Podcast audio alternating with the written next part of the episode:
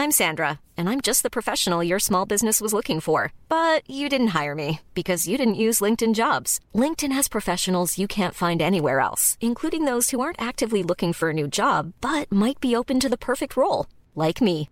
In a given month, over 70% of LinkedIn users don't visit other leading job sites. So if you're not looking on LinkedIn, you'll miss out on great candidates like Sandra. Start hiring professionals like a professional. Post your free job on linkedin.com/spoken today. Alex, Ça va Très bien, toi Ça va Français ou anglais Comme tu veux. Français, c'est possible Ah, c'est, on va essayer, oui, bien sûr. C'est magnifique ce qui Oui, se passe. oui, c'est bien sûr. Bon, on est à Wimbledon, dans la maison Azix, qui est collée à Wimby, Oui. juste derrière. sais rien. Euh, on a fait un peu de volley-volley ensemble, mais tu m'as dit que à Wimbledon, pour toi, c'était un peu compliqué. Oui, la gazon, c'était jamais facile. Parce que depuis la saison de tard, tu sais, normalement, tu as besoin un petit peu, oh, moi, j'ai besoin un petit peu de, de repos. Ouais. J'étais tellement fatigué tout le temps et mon jeu, tu sais, euh, c'était pas très plein. Il y avait beaucoup de lift et j'ai pas beaucoup de puissance. Alors pour moi, c'était jamais facile de, de jouer euh, après sur le gazon. Et les joueurs avant, les, les surfaces, il était un peu plus vite. Ouais. Et même, tu sais quoi? J'ai battu Henri Lecomte. Henri Lecomte, j'ai les battu, Henri quitte Lecomte. Ah, quand même Ah oui. Énorme. Et- et- oui, il m'a mené 2-7-0. Ouais. Et après, j'ai fait 2-7 à 1, 2-7 partout, 3 dès donné 5e. Et lui a arrêté. Il a abandonné Il a abandonné. C'est magnifique. J'ai dit, Henri, qu'est-ce que tu fais Ouais. Je suis blessé. Je suis, je suis embêté, je crois. Pas, Ah ouais. pas blessé. Non, mais Henri Quito, c'est mon, mon, mon copain. Bisous Henri. Euh, mais tu t'es arrivé ici éc- éclaté parce que euh, tu avais très bien joué à Roland Garros. T'as fait quoi Deux finales? Des finales, oui, en demi-finale. Mais pour 5 ans de consécutifs, de suite, j'avais joué un minimum quart de finale à Roland. Ouais. Et depuis, j'avais joué à toutes les saisons de terre, à Rome, euh, Barcelone, euh, Monte Carlo, même Hambourg avant. Ouais, Tout mais ça, regarde, euh, Rafa, il arrive à Rafa, enchaîner. mais Rafa, je suis pas Rafa. Ouais. Et ça veut dire que quoi? Ça veut dire que Rafa, c'est un monstre. ouais, c'est différent. Oui. Et- et c'est tu- comme Alcaraz maintenant, il peut jouer sur le terre, il peut très bien jouer sur le terre et après il arrive sur le gazon, il peut faire l'habitude. Ça dépend aussi de ton puissance, aussi de la, la mobilité, de ton jeu de jambes, tu sais, si tu es très explosif, tu sais. Et je crois qu'il y a- il y a des joueurs qui peuvent faire, mais c'est c'est pas facile. Est-ce que tu penses que Alcaraz peut rivaliser avec Rafa dans les années qui viennent? Tu vas me dire oui, évidemment. mais du coup, c'est quoi la vraie question? Non, non, on, faire? on va, on va Carlos. Je crois qu'il faut être doucement, tu sais. Et à la fin, Carlos, il a une personnalité très, très bonne pour jouer au tennis. Très sympa, tu sais, il, il va sur le coude, il, il frappe la balle, et il, il- comment est-ce que tu dis, il, est envié, non? Il est fan, non? Il, Ouais, il il est amusé, non? Ouais, il s'amuse. ouais. Et alors, c'est incroyable. Euh, T'es proche mais, oui, oui, oui, très proche, spécialement avec Ferrero, tu sais, avec Juan Carlos, son entraîneur. Et Carlitos, c'est un très bon mec.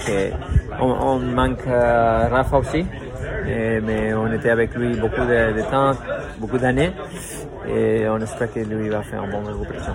Merci, Alex. Merci à toi. Bon Wimbledon, tu commentes pour euh, Eurosport? Pas cette année, pas Ah. cette année. Je rentre à la maison depuis le A6 Family. Très bien.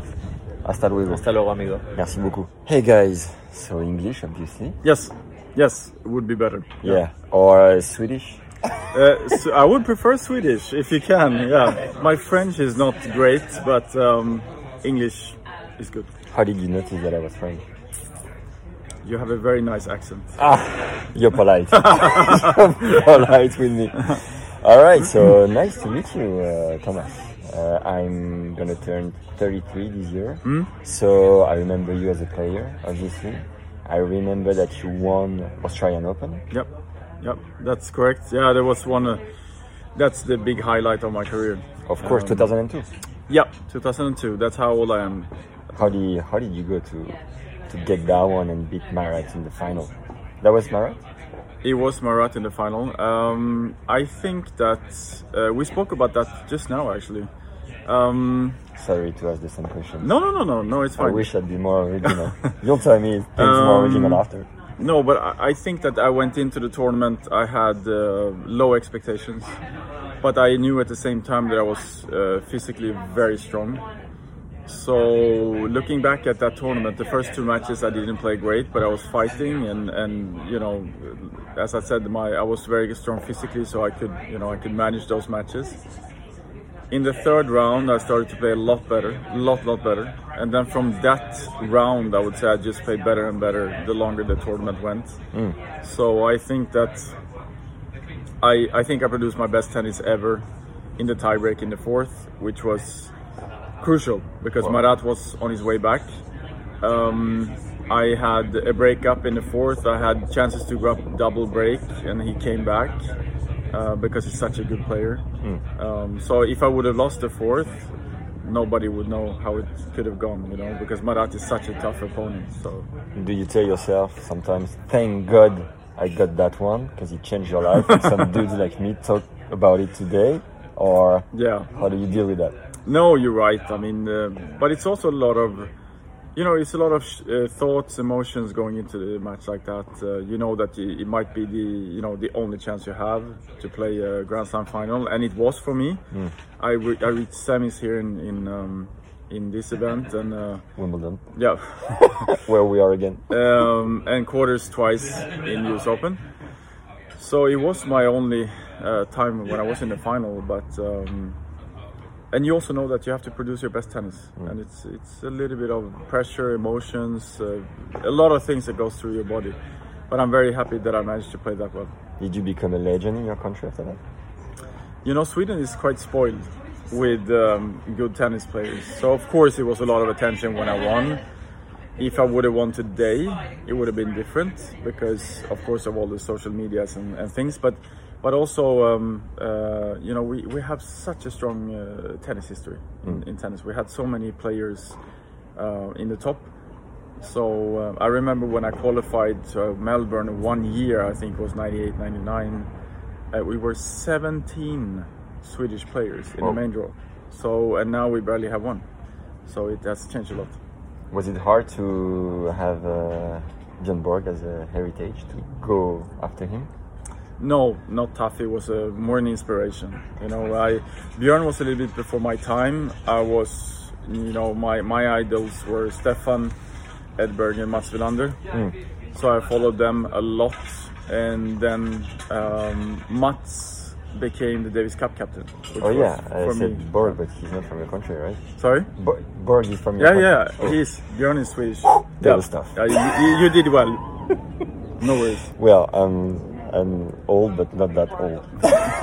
No, it's fine. It's fine. No, but Björn was the. I would say he was the um, the reason why tennis is so big in Sweden. Yeah, and yeah. then Mats Wilander followed, Stefan Edberg followed, and then we were a strong group of other guys that followed as well. Earlier, you said that at the end of your career, you promised yourself that you won't continue into Yeah. the tennis field, and in the end, a week after, or maybe a bit more, you went back to it as a coach. What happened? Are you addicted to something? Well, tennis has been uh, my life, and it's in my DNA.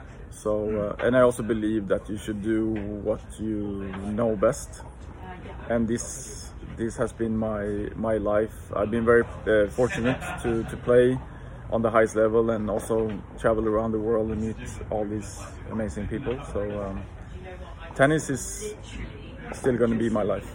What is giving you the hardest time with tennis? What is, it, what is the hardest to, to deal with? The hardest, I think, is the traveling. Even though the traveling is also very positive, because I, I, I love to travel and I like to see new places. But it's tough. Uh, you stay away from your friends, your family, relatives. Um, it's not easy, and it's also not easy to keep in contact. Now it's different because now we have all the social media, so they can always follow you where you are, what you do, and in many cases what you eat. it's uh, so the social media has taken over the world completely. Um, but traveling, I think, is the toughest thing. Are you married? Yes, I'm married. Wow. How do you manage? Well, I have a very understanding wife. So uh, we've been together since um, I was 18 years old. Wow. So uh, we have two kids. So um, yeah, she's not only my wife; she's my best friend as well. Unbelievable. Uh, how do your kids play? Uh, they both play. They both play at the um, Piatti Tennis Center in Bordighera, Yeah. which I think is one of the best places to for kids to come and play. They have great coaches um, and a very nice place. Yeah. So my son, I would say, plays a little bit more than my daughter. Um, he is now in Greece, playing some ITF tournaments. So he really wants to give it a try. Um, my daughter plays more uh, just for fun and to get good exercise. So um, let's see. You never know what they where they're gonna be in, uh, let's say, five, ten years. What about you? Do you still exercise yourself? Um, a little bit.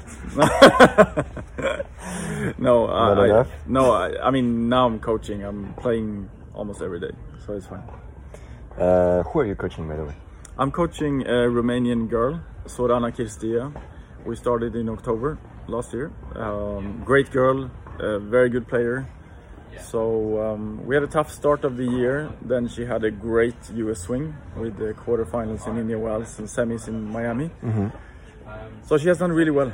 Um, she's 33 years old, so she's um, Nature. yeah she's mature but also very experienced. So that's why she she um, she's still very dangerous. All right. Yep. What's your dream that you still need to accomplish? You've done a couple things, seen a couple things, met a couple persons, experienced crazy things, I guess, that you won't tell you tell us today. What's I don't know. What can we wish you? The best, the craziest. Well, it's tough to say. I I really hope I can stay healthy and my family can stay healthy. Of course. but of course, I mean now I'm coaching, so uh, my dream would be as a coach to win a big event. Um, maybe one of the four would be fun. Which one? It doesn't matter. I I think um, all all the all the Grand Slams they are different in one way. They have a different vibe, a different feeling. Um, but why not this one? Vamos. Thank you, Thomas. Wish Thank you you. the best. Thank you. Thank you very much. Cheers. I have you. a cramp, so we gotta stop. Yeah.